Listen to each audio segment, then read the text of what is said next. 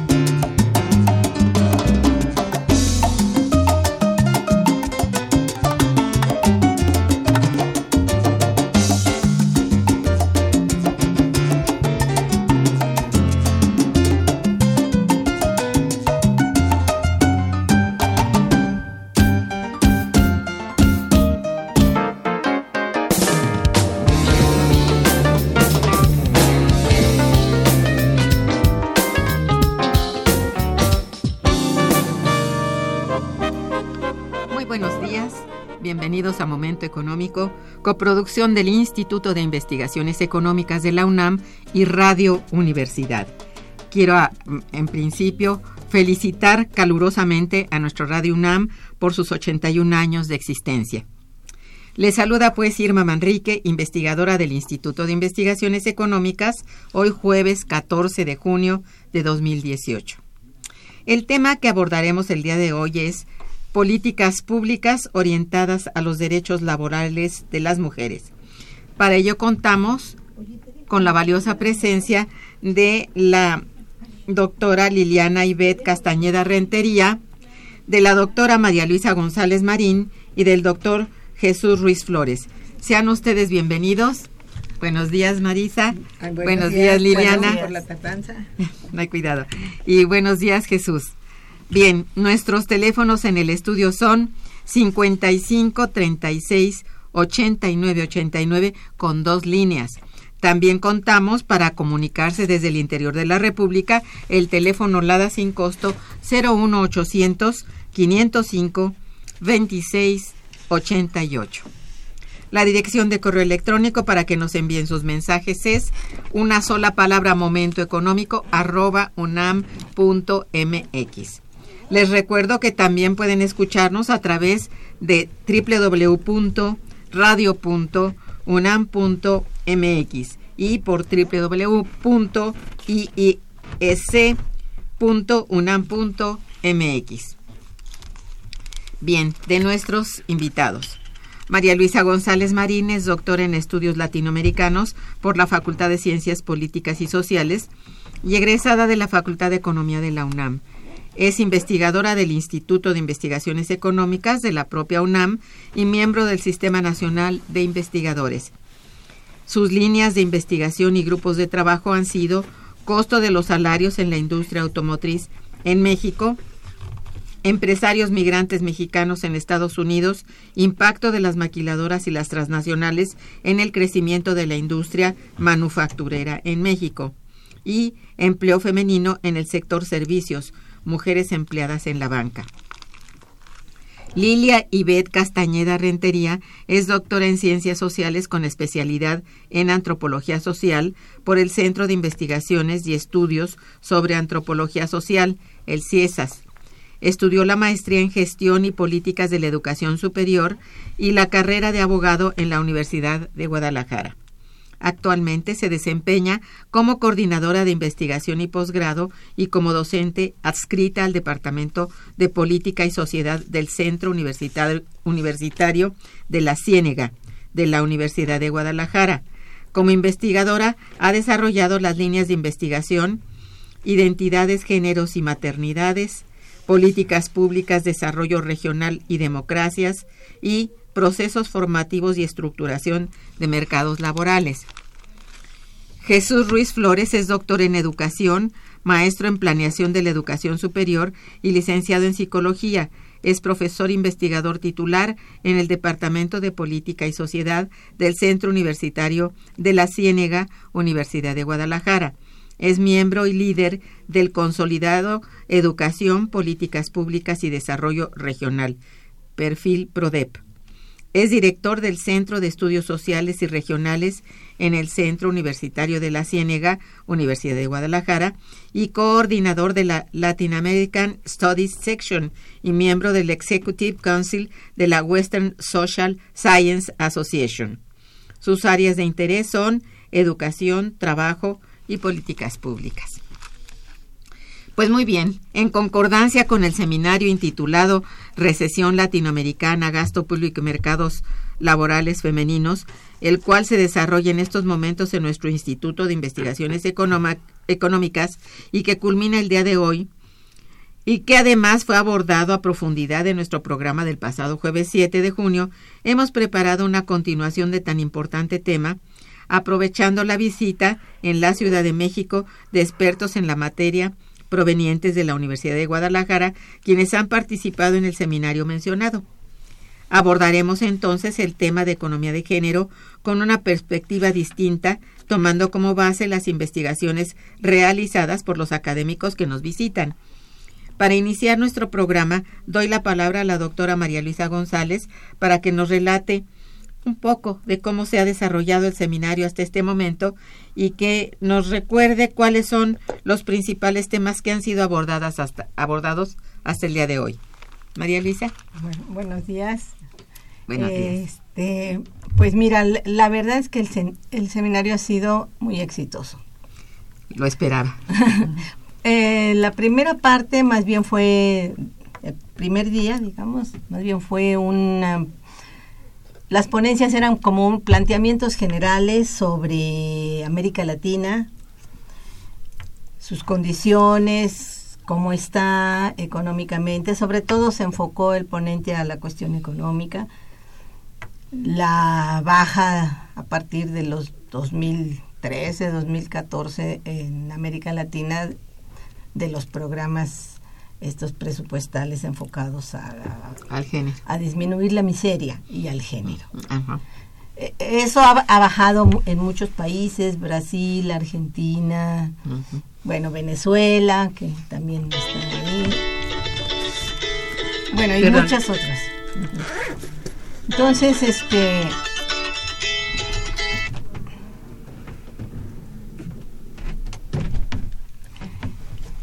Bueno, y eso pues fue positivo porque da un panorama ah, de cómo está América Latina en estos momentos, ¿no? Sí. Todos los retos que tiene, se hablaron de los retos este, hacia adelante, de las cuestiones que, qué política hay que seguir. Sí, claro. Porque ahorita está, estuvo la izquierda, digamos, o como le quieran llamar, izquierda y luego la ahorita está a la derecha y ella está quitando muchos de los logros que se tuvieron en pensiones, aumentos salariales, reformas a la ley federal del trabajo, una serie de cosas que hacen que se vuelva atrás. Entonces, una discusión que tenemos ahí pendiente es, bueno, cómo hacer para que se sostenga esto, ¿no? Este tipo de gobiernos que están viendo por, por acabar con la miseria. Ese es, luego hemos tratado la, mm, el problema de los presupuestos, que es la, digamos que la estrellita del seminario, ¿no? Sí. Las ponentes han estado muy bien, han, nos han hecho, pues yo diría, luz en, en muchas cosas, incluso en saber cómo le entras a un presupuesto para, para ver si realmente es de género, es presupuesto sensible al género, y si nos están colando ahí otros tipos de cosas que no tienen que ver con el género, pero que meten. En fin, y sí es un mundo difícil, incluso yo diría muy administrativo, muy de estar revisando ahí números y cómo van antes y cómo van sí, revisando la cuenta pública en el preya no no no está, y luego no este las evaluaciones que hacen sobre los presupuestos que eso está todavía más difícil. En fin esto nos ha dado a nosotros una una pues yo diría un avance en nuestros estudios porque apenas nosotros empezamos a entrar a esto de los presupuestos, ya analizarlos más en concreto y todo eso. Entonces ese es un avance tanto en el seminario como en el curso que tenemos que está dando la doctora Flerida Guzmán sobre los presupuestos sensibles al género. Entonces eh, ahí vamos y pues hemos tenido bastante público interesado y ponentes pues de varios países latinoamericanos. Y bueno ellos están participando con nosotros en este en este seminario. Sus aportaciones también de los que han ya les ha tocado presentar también han sido valiosas. Discusiones sobre el trabajo también de cuidado. Y discusiones muy interesantes. Entonces pues yo les doy bueno pienso que ellos son los que deben hablar de su participación cómo se han sentido qué han aprendido de aquí qué piensan que hay que mejorar, etcétera, ¿no? Muy bien. Pues doctoras, doctores Liliana Ibet y Jesús Ruiz, ¿cómo es que se incorporaron al proyecto de investigación de nuestras compañeras Patricia Rodríguez y María Luisa González? ¿Y cuáles son los objetivos específicos de sus investigaciones en materia de género? Doctora. Bueno, eh, o doctor. Voy a permitirme este, eh, tomar la palabra que inicialmente, bueno, me, compete un poco en tanto representante del cuerpo académico del cual formamos eh, parte, tanto la doctora Liliana Castañeda como su servidor. Eh, miembros del cuerpo académico llamado Educación, Políticas Públicas y Desarrollo Regional. y bueno, porque de hecho a mí me tocó entrar en comunicación con la doctora Patricia Rodríguez, colega de la doctora María Luisa, eh, para responderle a una invitación a participar eh, dentro del proyecto. Esto, de hecho, también eh, vinculado a una relación profesional que se tiene con el doctor Enrique Cuevas, miembro también de nuestro cuerpo académico, pero pues, como decía, como representante del cuerpo académico, empecé a platicar con la doctora eh, Patricia Rodríguez.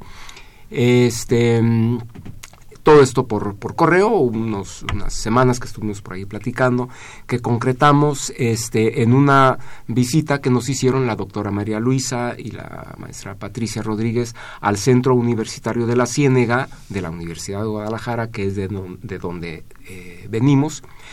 Eh, y pues la idea de su visita, eh, de la invitación y que amablemente nos, nos aceptaron fue pues para platicar de viva voz sobre el proyecto eh, y siendo que en nuestro cuerpo académico tenemos este particularmente de la doctora eh, Liliana Castañeda que está muy enfocada a trabajos este, vinculados con el género mujeres feminidades etcétera pero que también dentro de nuestra línea de eh, política pública y desarrollo regional y desarrollo democrático este consideramos que teníamos posibilidades de participar en fin, en noviembre, este, en esta cita que nos dimos en Ocotlán, que es la sede del Centro Universitario, Universitario de la Ciénega, eh, mm, pues definimos algunos pasos que tenían que ver pues con, en cierta forma, una eh, preparación para participar en el, proyecto.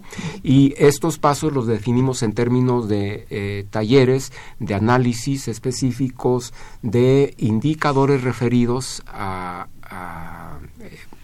eh, digamos problemáticas relacionadas con las mujeres producción de, indicadores a partir de datos de, del INEGI y el doctor Enrique Cuevas aquí entró pues como un, capacitador, habilitador para el manejo de bases de datos. Y con eso dimos los primeros pasos, con dos cursos que tomamos, uno en enero, febrero, otro en mayo, y eh, pues de presentación al seminario eh, al cual estamos participando ahora. Y bueno, pues en términos generales, ese es nuestra, nuestro acercamiento a este eh, proyecto de investigación del Instituto de Investigaciones Económicas de, la UNAM. Sí, eh, doctora Ivette. Bueno, eh, yo quisiera aprovechar la presencia también de la doctora María Luisa y comentar y agradecer también a la maestra Patricia Rodríguez la amabilidad con la que nos han este, incorporado a los trabajos de este seminario y bueno, comentarles sí que, este acercamiento ha sido muy, muy interesante y muy rico porque justo eh, algo que a mí me parece como que tiene mucha potencia en, en esos términos es la diversidad de disciplinas en las que cada uno nos abordamos temas que tienen que ver con mujeres y temas que tienen que ver con trabajo femenino. Entonces, eh, bueno, desde ahí lo que lo, eh, tenemos diferentes abordajes, algunos más económicos que otros, algunos más desde la experiencia este, de, de, las mujeres que trabajan que, que, otros, pero básicamente lo que se presentó en este seminario eh, ha tenido que ver con, eh, en mi caso particular, eh, y del doctor Hugo Rangel, que fue, es coautor de de la ponencia, con todas aquellas estrategias de conciliación de las mujeres profesionistas que trabajan eh, que son miembros del sistema miembros del sistema nacional de, investigadores o que ocupan un puesto directivo en la Universidad de Guadalajara y todas esas estrategias de conciliación entre su carrera y el hogar, el, espacio doméstico. Entonces, desde ahí abordamos de alguna manera eh, otra forma de entender el trabajo femenino eh, y también, bueno, de alguna manera buscamos vincular no este hacia hacia el asunto de cómo cómo cuantificar, cómo, cómo considerar en las políticas públicas también esa, esa parte doméstica que muchas veces es la que genera tensiones, genera problemáticas que, que terminan las mujeres tratando de resolver por ellas mismas sin la presencia del Estado, sin la presencia del mercado, sin la presencia de, de la comunidad. Entonces, desde ahí es, es de donde estamos participando, en, en, en mi caso, en, en este seminario. Muchas gracias. Bien, este, estamos en momento económico conversando sobre políticas públicas orientadas a los derechos laborales de las mujeres con la doctora María Luisa González, la doctora Liliana Ivette Castañeda, el doctor Jesús Ruiz Flores. En, en el puente musical que tenemos, escucharán ustedes o están escuchando la música interpretada por el pianista José Lugo, puertorriqueño destacado, de su disco Piano con Mata. Disfrútenlo. Quédense con nosotros. Está escuchando Momento Económico.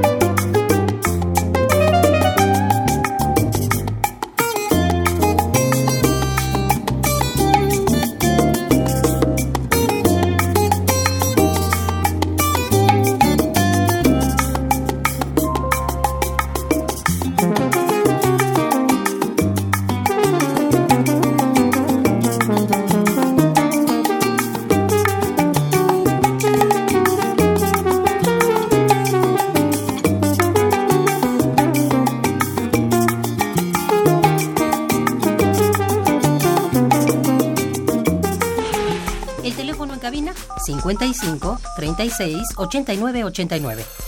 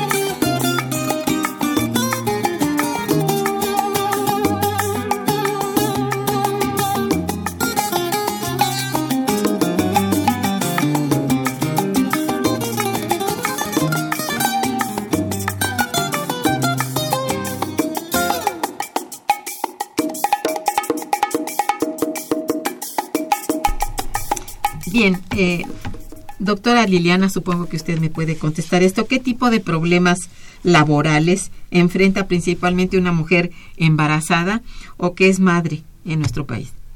Eh, mire, desde, desde la antropología, digamos, y desde una perspectiva feminista, que es donde nosotros abordamos las investigaciones que hemos estado haciendo, nosotros lo que hemos observado es eh, que muchos de los problemas laborales que enfrentan las, las mujeres, tanto embarazadas como las que son madres buscando esta conciliación, son problemas, eh, digamos, que se ven como muy personales, es decir, que tienen que ver con quién les va a cuidar al niño o que tienen que ver con, eh, estando embarazadas, los transportes, eh, el, el, moverse hacia, hacia las oficinas o, los horarios de trabajo. Es decir, son problemáticas que se viven como cuestiones muy personales y que se tienen que resolver desde las situaciones muy, muy, muy personales. Una mujer embarazada se enfrenta no solo a cuestiones de... Eh, digamos, muchas veces de discriminación o violencia en los mismos espacios eh, de trabajo, que tienen que ver no solamente con tener o no un jefe que entiende las circunstancias, sino también con los mismos procesos biológicos hormonales que vive una mujer embarazada, por ejemplo, ¿no? El eh, cansancio, la, la, imposibilidad de concentrarse con la misma forma que se concentra eh, una persona que no, que no está gestando un, un bebé. Eh, y digamos que son condiciones que ninguna norma laboral eh, eh, y difícilmente una institución pública considera como, como algo importante en el entonces nosotros lo que lo que estamos problematizando es justamente eso cómo cómo desde el estado cómo las propias instituciones pueden hacer suya también parte de la, la, contención que necesita una mujer que está reproduciendo la vida y la sociedad. Y en el caso de las madres, pues bueno, eh, las las poca presencia de guarderías, la necesidad de las redes, ¿no? Las suegras, las abuelas, las tías, que hacen de trabajadoras y subsidiarias, no sé si es la palabra correcta, en términos de, no, de hacer un trabajo de cuidado que no recibe ninguna remuneración, pero que de otra manera no permitiría que las mujeres siguieran insertas en, en el mercado laboral. Y que a veces lo que provoca es también que el tipo de trabajos al que pueden acceder por el compromiso y el deber de buena mamá o de son trabajos mal pagados, menos horas y en, circunstancias. Sí. entonces digamos que son temas muy eh, que, que, yo creo que evidencian como la necesidad y, y por eso creo que, que el contacto con, con, con, las colegas de la, la UNAM es importante porque son temas muy complejos que tienen que ser abordados desde diferentes disciplinas, desde diferentes miradas que permitan entender, en mi caso, desde la experiencia de la mujer, como las tensiones, el estrés, las culpas ¿no? que, mm, con las que vivimos, pero también la necesidad y el derecho como ciudadanas a tener un proyecto laboral consolidado como cualquier otro ser humano. Efectivamente. Bien, eh, bueno, desde su punto de vista, doctor, ¿cuáles son los estados de la República que registran mayores avances en la creación de programas de apoyo a la equidad de género? Bueno, no es un eh, panorama que hayamos este, encontrado o identificado con precisión dentro de nuestra ponencia que, trajimos a este seminario, que, bueno, precisamente lo, denominamos nuestra eh, participación como justamente participación de mujeres políticas en el impulso a los eh, presupuestos con enfoque de género. Eh, la imagen que, que, tomamos eh, de la inicialmente la, distribución que nos interesa eh, inicialmente de la ah, participación o la presencia de mujeres diputadas en los diferentes congresos locales, encontramos que Campeche, Chiapas, Chihuahua, Querétaro y Zacatecas eh, tienen una participación mayoritaria en sus congresos locales de, ah, mujeres. Interesante. En nuestra ponencia, que he de decir es un eh, acercamiento, o sea, específicamente un acercamiento en nuestra línea de, investigación eh, en lo individual, al tema de, género. Eh, digo, esto en, parte respondiendo pues a la, a la, a la invitación eh, y mm, bueno, esa fue nuestra primera pregunta, ¿no? ¿Qué, qué tal está la, la, presencia de las eh, mujeres diputadas en los congresos locales? Y sí, o sea, ¿qué impulso, qué programas este, impulsan para la, la eh, disminución de la brecha de, de, género, que es un tema constante en el, en el seminario?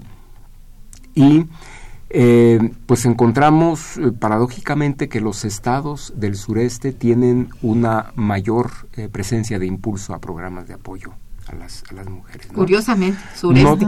sí, este, no los estamos tomando, digamos, como, digamos, datos así definitivos, porque en este acercamiento que tuvimos, vemos que hace, hace falta ver un tanto esa eh, eh, presencia concreta de las, de las mujeres y el efecto de los, de los programas, ¿no? el, el, impacto que efectivamente esté, porque uno de los eh, elementos centrales que la doctora María Luisa ha mencionado dentro del seminario es justamente esta la importancia de los presupuestos transversales al género. Entonces, eh, digo, para mí me ha resultado muy importante escuchar los datos tan eh, cercanos que ha estado eh, presentando la doctora Flérida Guzmán a propósito de los... Del curso. ¿Perdón? La del curso. sí, que está dirigiendo el, el, curso, unos datos este, sorprendentes, ¿no? De cómo en esta especie de minería de datos, análisis, eh, o sea, eh, micro de, de, los datos de los eh, de las actas, de los reportes presupuestarios, este, cómo las partidas que se asignan a programas específicos para atención a las mujeres, este, llegan a tener unos manejos que pues tenemos que buscarles explicación en otro sentido, más allá de lo que eh, los, las tablas eh, eso para mí me ha estado resultando muy muy muy formativo ¿no? eso es. Este bueno una cosa que a mí me gustaría destacar de esto que decía Frida en el seminario es que a través del, de ir como penetrando en toda esta cuestión de los presupuestos se, se va viendo que lo que se se supone que está destinado a, a, un al presupuesto sensible al género al final quién sabe qué pasa y desaparecen eh, los dineros desde se da menos de lo que se tenía presupuestado o se desaparecen algunos programas y el, el presupuesto sensible al género viene siendo una parte, un 0.9 creo que del presupuesto de por sí es muy pequeño, sí. ¿no? Del presupuesto que se llama social. Entonces tú dices, ¿qué pasa aquí? Es, es muy poquito para atender la pues la cantidad de, de personas que hay que atender, los millones de personas que hay que atender. Y si tú ves los, ya lo que se atiende realmente, si, si se atiende 300 mil y de esos 300 mil, digamos que 150 mil o 190 mil son mujeres y 160 mil son hombres. ¿Y? Bueno. ¿De cuántos millones que lo necesitan, no? y en qué municipios y todo ese tipo de cosas es interesante. Yo no me había metido a eso. Bueno, con, con la ponencia que yo te, presenté también me metí, pero pero no es fácil para que entiendas bien cómo es el comportamiento del presupuesto y en general es un tanto difícil, complicadísimo. Eh, e, este bueno, y luego meterse a la entraña de la ¿y por cuenta qué pública. Esto no, se destinó a esto, sino se destinó a, otro, esto. Bueno, la Auditoría Superior se supone que esto lo, lo tiene que deslindar. Sin embargo, las explicaciones vienen dos años después. Ese es lo curiosito, ¿no? Eh, y, y, bueno, tú piensas que ha sido eh, lo que mencionaba el doctor, el, el trabajo político de las mujeres tiene un grado de eficiencia suficiente, digamos, para atender al, al género o a qué sectores está dirigido particularmente, porque es muy específico, ¿no? Bueno, mira, hay un presupuesto etiquetado Sí. sensible al género que Sí. ya se logró y está ahí y bueno, como quiera que sea, ahí está. Pero si tú me preguntas, el hecho de que las mujeres políticas, digamos que están participan en política, tengan un cargo de representación popular, ya diputada, senadora, como se dice, presidenta municipal o gobernadora o lo que sea, es mm, mm, se ocupan de las mujeres con una perspectiva de género, te diría que muy poquitas. No, Esta es la cosa. porque sí. pueden subir mujeres, eso, pero que tengan esa sensibilidad hacia el género y sepan de la de lo que es realmente la, la perspectiva de género, yo creo que hay un espacio grande y además también que la puedan aplicar o que puedan hacer algo. Sí hay, claro que hay diputadas y se han formado grupos de todos los partidos para trabajar en esto. Pues ese presupuesto etiquetado les costó muchísimo Oh, a sí. diputadas, a organizaciones no gubernamentales, a todo, ¿no? Pero todavía no llegamos a eso. Que tú elijas mujeres y que esas mujeres estén viendo por la perspectiva de género, considerando todo esto que decía ella, por ejemplo, de la mujer trabajadora. No solo que gane igual que el hombre, no, ella tiene hijos, le dejan todo el trabajo de cuidado, tiene que ah, trabajar Resolverlo. doble o triple y no se hace nada por parte del o muy poco por parte del Estado para hacer esto. Eso es una cosa que pues de siempre se ha visto, ¿no? Porque Todavía ellas también, poco, yo sí. digo que las diputadas también sufren y todas, ¿no? Senadores y lo que sea, sufren discriminación en el en el Parlamento, en el partido y en las cámaras, tanto de senadores. En Eh, todo, las mujeres ahí no se escapan de la discriminación, aunque sean representantes populares. Bien. Sí, doctor, diga usted. Mm. Una, un, un aspecto importante que me parece eh, necesario pues destacar por los comentarios que acaba de, de, eh, hacer la doctora María Luisa y que en este seminario se dio de manera muy importante una conjunción de participación eh, de la academia, de la investigación, en el cual pues nos movemos nosotros, pero eh, la presencia de este, una eh, diputada federal con una conferencia que dio y que pone en, en evidencia la posibilidad de que estos espacios, estos seminarios, eh, sean espacios de formación también para las políticas mujeres.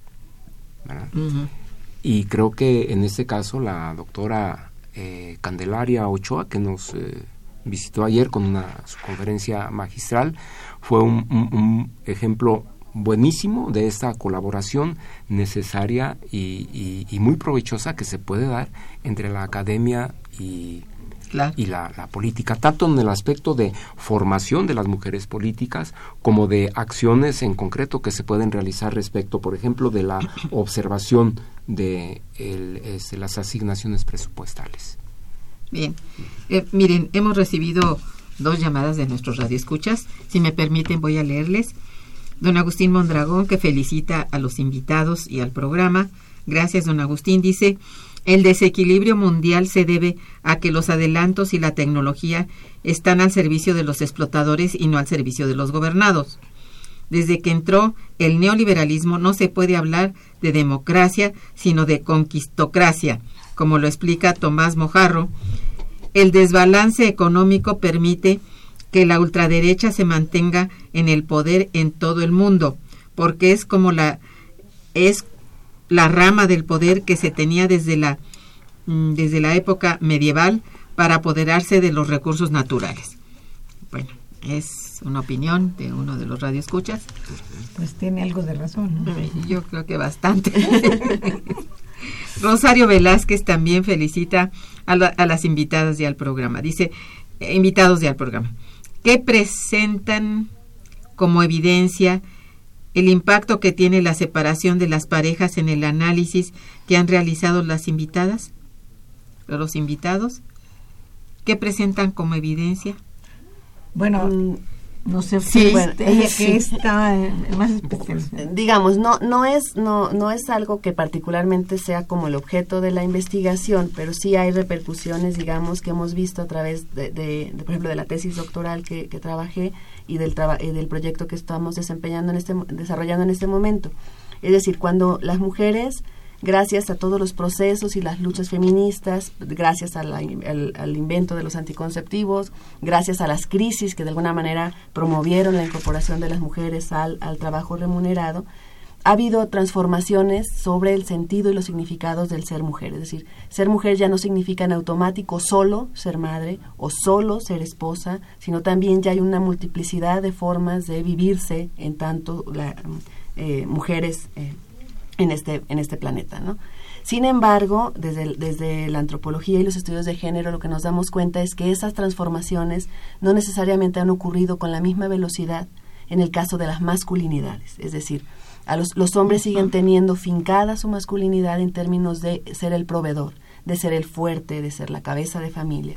Y esto impide muchas veces que la posibilidad de que haya relaciones de pareja eh, con nuevos arreglos eh, dado que las mujeres cambian, los hombres no necesariamente con el mismo ritmo y que los acuerdos de pareja a veces son un tanto complicados y difíciles. Es decir, no, no siempre los hombres pueden vivir ganando menos que la pareja, no, no siempre los hombres pueden vivir cuidando ellos a los, a los pequeños si se quedan sin trabajo y que la mujer trabaje, por ejemplo. Es decir, hay, hay unas situaciones que tienen que ver con el trabajo, con este la vida cotidiana que las masculinidades no han logrado transformarse en, las mismas velocidades que, que, las feminidades. Entonces, sí hay, eh, hay casos, en el caso, por ejemplo, que estoy investigando, de las mujeres que ocupan cargos directivos en la universidad.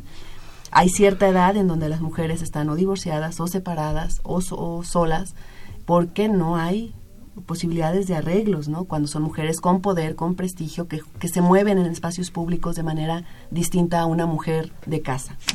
Y, y, esto, digamos, no sé si respondo de alguna manera muy general, pero eh, claro que es uno de los elementos que se están tomando en cuenta cuando se estudia la experiencia de, de las mujeres que trabajan. Exacto.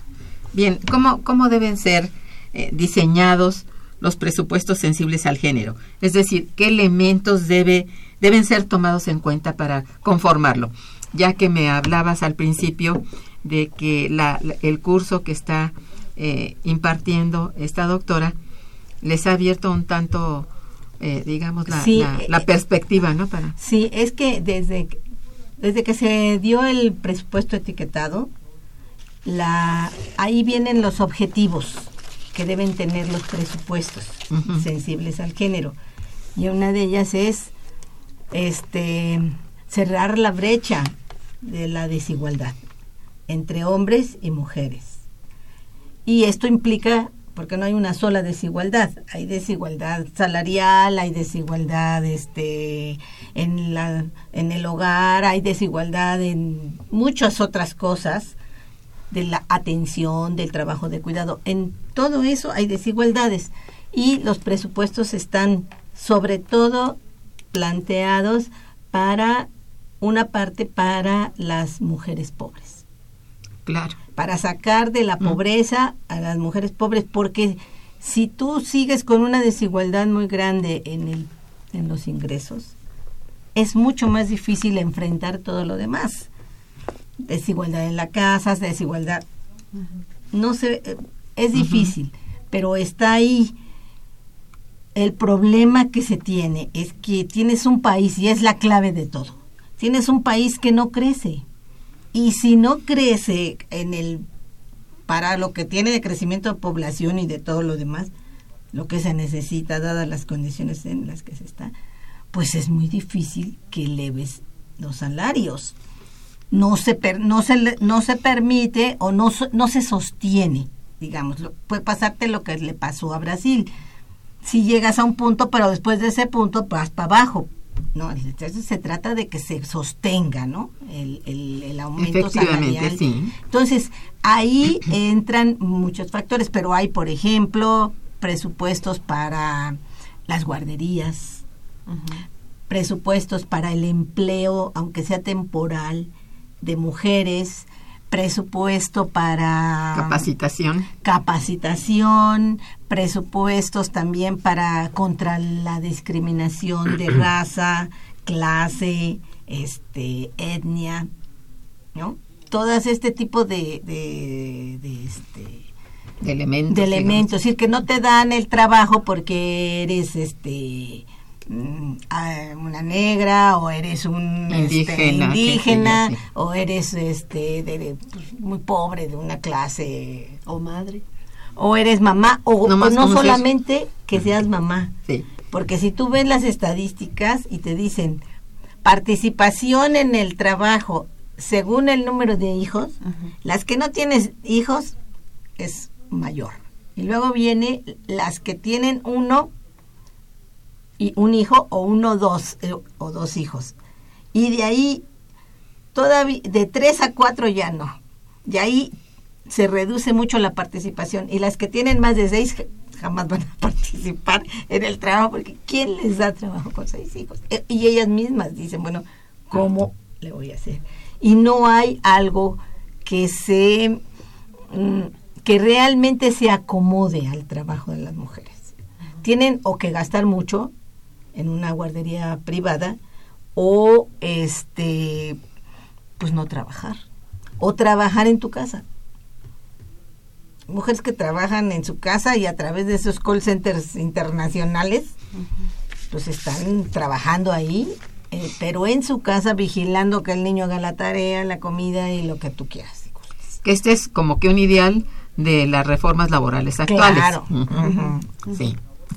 y Sí. que no es necesariamente lo mejor. y te sí. comunicas, te hablas así, puede ser una mujer argentina que está ahí cuidando a sus hijos, ¿no? Y tú estás preguntando acá que cómo, que se te desacomodó ahí el internet, que no encuentras esto, ya te va a resolver el problema y seguramente es una mujer capacitada, pero está ahí atendiendo en su casa a sus hijos. Pues sí. Ese es el punto. y eso ¿no? es puertorriqueña, si tú hablas a eso, le- le- el- luego, luego el acento, te das cuenta de que no son mexicanas, sino que está, es internacional, es, es menos de América Latina, como es en español, de todo. Exacto. Entonces, sí, eh, ese tipo de cosas, ¿cómo las resuelves con un presupuesto? Está difícil, pero tendría que. Tendría. Y eso es lo que tenemos que ver.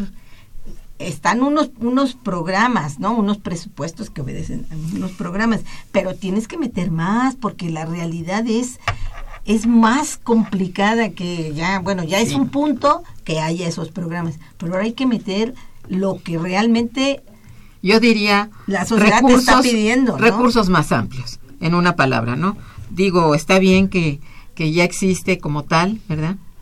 Ya y que un realmente se presupuesto a las mujeres Ajá. porque te van por allá. Bueno, esa es otra historia, pero que en principio sí existe el recurso suficiente ¿eh?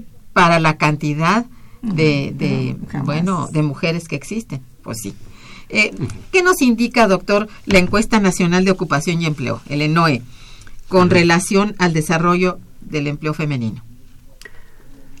Bueno, que está incrementándose la participación de la mujer, eh, pero en condiciones pues de desigualdad, ¿no? Sí. Esta, digamos, ese tema recurrente en este tipo de seminarios, la brecha salarial que ronda el margen de los 20-30%, ¿no? De diferencia en ingresos eh, en trabajos iguales y con capacidades iguales, Pues sí. indica que es una brecha que eh, le va a tomar eh, varios, decen- varios decenios superar y de eh, acciones de política pública eh, que por lo que vemos de la participación de mujeres políticas que paradójicamente, digo, lo menciona María Luisa en una de sus publicaciones, es un mito esperar que las mujeres políticas, eh, participantes en las diferentes comisiones eh, legislativas, vayan a impulsar programas de beneficio para las mujeres. No es necesariamente cierto esto que también encontramos corroborando ¿no? dentro de nuestro trabajo que presentamos en este seminario. la, la, participación de las mujeres para impulsar programas de apoyo a las mujeres no es garantía que haya mujeres para que suceda, ¿no? Entonces. Eh, doctora Liliana, ¿cuáles son las políticas públicas que existen en favor de los derechos laborales de las mujeres? Y bueno, desde el punto de vista, ¿qué es lo que falta, desde su punto de vista, qué es lo que falta por hacer? Mire, eh, digamos que lo que nosotros hemos estado estudiando desde la antropología jurídica, o leyendo más bien en, esta, en este proyecto, tiene que ver con que muchos de los, de los, de los derechos laborales que tenemos como mujeres no lo tenemos como mujeres, los tenemos como madres. Eh, y digamos que están fincados en la idea de que todo, todas las mujeres quieren tener hijos o van a tener hijos en algún momento, en que todas las mujeres quieren dedicar más tiempo al hogar que al trabajo. Eh, y eso de alguna manera, eh, digamos, hay, hay, hay autoras muy críticas le coloca siempre a la mujer que trabaja en una posición de desventaja mm. en relación al varón. Eh, hay una, una eh, teórica argentina, no recuerdo el, el, nombre, pero ella plantea, por ejemplo, como eh, lo que se ve como una ganancia para las mujeres madres, que es la, la, las semanas que nos dan por, por el, el parto, cuando se tiene un hijo, en realidad eh, se presenta como una desventaja para, para, para que te den un trabajo o para que te mantengan un trabajo o para que te den una promoción en, en una organización. Entonces, no es un asunto, le das un derecho a, a, la madre, pero le, le estás eh, colocando a la mujer una carga que la pone en desventaja ante una contratación. ¿no? Y si el empleador tiene que elegir entre alguien que le va a faltar por tener un hijo o porque el hijo se le enfermó o por eh, va a elegir al hombre que no está en esas circunstancias. Entonces me parece que las políticas públicas que existen, no solamente en nuestro país, sino en una visión general en Latinoamérica, están pensadas en términos de una mujer tradicional que va a priorizar siempre su familia, sus hijos, cuando no necesariamente en la actualidad eso está ocurriendo con las trayectorias laborales y, de vida femenina. Bien yo quería decirte una cosa, es que también en, esto que decía ella hay, hay este, una trampa. Y esa trampa es que aunque resuelvan el problema de guarderías y de ese tipo de cosas, siempre está basado en que el trabajo de cuidado le toca a la mujer. Dice, bueno, sí es la guardería, pero si la mujer tiene hijos. Al hombre no le van a dar guardería cuando va a trabajar eh, si tiene hijos, será la mujer. En algunos países ya eso está mejorando. Pero la otra trampa que yo veo es la desvalorización que nos han hecho creer en lo que es el trabajo de cuidado. El trabajo de cuidado es indispensable, necesario para la sobrevivencia, yo diría, de la especie humana. De otra manera, no sobrevive si no hay trabajo de cuidado. Bueno, ese lo hacemos nosotras. Y si nosotras mismas nos ponemos, eh, nos ponemos a desvalorizar ese trabajo, ay, pues yo me dedico al hogar, así que no trabajo, pues diría que casi no hago nada, porque tú tienes en la mente el que el trabajo es aquel que pasa por el mercado y te van a dar que va a remunerar eso, ¿no? Mm. Entonces, eso también que se ha dejado a veces a un lado es muy importante porque también el hombre tiene que verse atraído porque el trabajo de cuidado es algo muy muy importante y muy bien un trabajo que tú debes hacer seas hombre o mujer y en ese sentido puede darse yo creo que una de las cosas que se puede dar es valorizar este trabajo de cuidado, elevarlo. No es, ay, lo peor que te puede pasar, ¿no?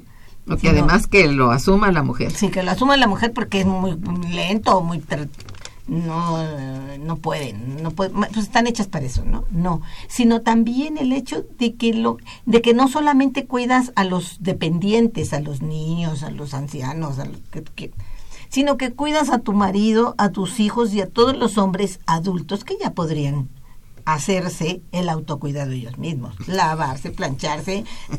Oye, sí, ¿no? Sí. ¿Por qué tiene que hacerlo la mujer? ¿Por qué no tiene que hacerlo el que ya es un adulto o un adolescente que puede hacer muchísimas cosas? Cocinar, como decía una investigadora en esto, dice, ya nos harían un gran favor con que se atiendan ellos, se hagan autosuficientes ellos. Sí. Ya no necesita que a mí me van a lavar mi ropa, no. Que laven la suya, que planchen la suya, que cocinen. A ver. Y eso puede hacerlos comprender la gran importancia que tiene el trabajo de cuidado para la salud, para el bienestar, para la convivencia, para sí mismos, aprender muchas cosas que no saben y este descargar a la mujer de tantas horas de trabajo en atender a adultos que pueden perfectamente atenderse a sí mismos. Creo que por ahí va otra pues cosa. sí, es cierto. Bueno, aquí doña Hilda de San Román nos llama para felicitar a, los invitados. Dice, felicito al equipo formado entre la Universidad de Guadalajara y la UNAM. Pues eso enriquece el trabajo y los resultados. Hay que hacer un esfuerzo por apoyar el tiempo de lactancia y la creación de guarderías para apoyar a las mamás trabajadoras. Ese es el sueño de, de, todas. Las, de las feministas desde el, desde el siglo XIX. María del Rosario Velázquez también los felicita mucho a todos. Dice, faltan pruebas que demostrar. Hace falta más estudio económico en su propuesta y actualizado. Bueno, pues sí. Ojalá conozca los libros que ya están editados por la UNAM y por otras universidades. Esto es importante de mencionar, ¿no? Bueno, Sí. Este, mm, ¿ustedes creen que cuenta México con la capacidad económica suficiente para sostener los famosos presupuestos sensibles al género? Yo digo que sí. Definitivo. Yo también diría que sí. En verdad, esto está presente, sí se, se requiere aclarar que no es una proporción menor la que se requiere, es mucha. Somos más de la mitad de las personas en la en, bueno, por lo menos en este país, pero podría decirse a nivel mundial, la mitad de, de, los habitantes o más somos mujeres. Se requiere. Entonces, que sí existe el presupuesto sensible al género. Y no digo nada más al género femenino, al género masculino también. Mira, en Brasil el presupuesto este del hambre cero Ajá. y de la bolsa familiar fue un presupuesto muy exitoso porque sacó mucha gente de la pobreza extrema, pero ahí, ¿sabes cuánto fue lo que se gastó? Eh, ¿Qué porcentaje tenía del presupuesto? No. 0.49. Con 0.49 pues. pudieron sacar con buena organización y con todo. Qué bien. Entonces, se puede. De poderse, se puede. Es una toma de decisión política como la mayoría de las cosas, ¿verdad? Y, y, sobre todo en términos de presupuesto, es una toma de decisión. Y esto debe estar presente, no hay que soslayarlo y decir, pues ahí va, ya poco a poco, no, pues hay que darle un buen avance, ¿verdad? Eh, también Armando Guzmán los felicita mucho y también al programa, gracias, don Armando. Hay que divulgar este tipo de programas, por supuesto. Estamos de acuerdo. Bien, este, ¿cuáles serían eh, en dos minutos. Este, las conclusiones en lo que se refiere a la participación de la mujer en el mercado laboral de nuestro país. Doctora Liliana. Rápidamente, eh, yo creo que uno, una de mis conclusiones, gracias al trabajo con, con, en el seminario y, y, y, a, y, a, lo que se ha discutido en los diferentes espacios, es que nos hace falta conocer eh, cuáles son las situaciones de, de, de, de las mujeres que trabajan eh, diferenciado por región en, niveles eh, efectivamente. eh, en el país. También diferenciado por segmento diría la, maestra Patti este la maestra Patti pero también en términos de clase en términos de, niveles educativos si son madres o no. Es decir yo creo que esa es una de las de las cosas que a mí me deja el, seminario Doctor.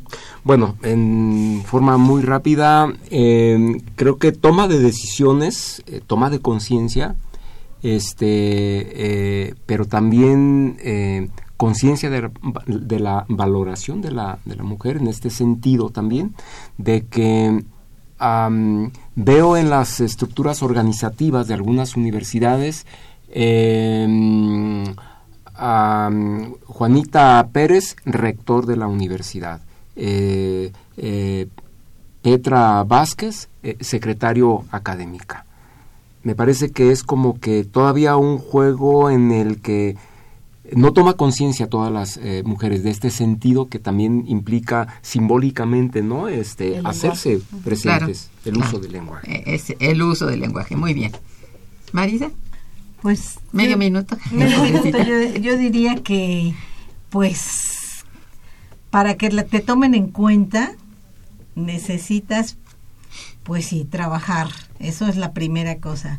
Pero nosotros, acuérdate que entramos al trabajo, bueno, las mujeres de los entraron en los 90 o en los 2000 en condiciones de una de una economía ya muy vulnerable, mal, y entonces todos los trabajos que, o muchos de los trabajos que se ofrecen a las mujeres son muy terribles, ¿no? Entonces no hay... Todavía no. Todavía falta. Bien. Bueno, pues eh, no me resta sino repetir las felicitaciones a Radio NAM por el 81 aniversario. Muchas gracias. Muchas Buenos días. Eh, doy las gracias a los controles técnicos a cargo de nuestra generosa amiguita Socorro Montes de la producción a cargo de Santiago Hernández y Araceli Martínez. Coordinó y condujo eh, aquí su, su servidora Irma Manrique, quien les desea muy buen día y mejor fin de semana. Gracias.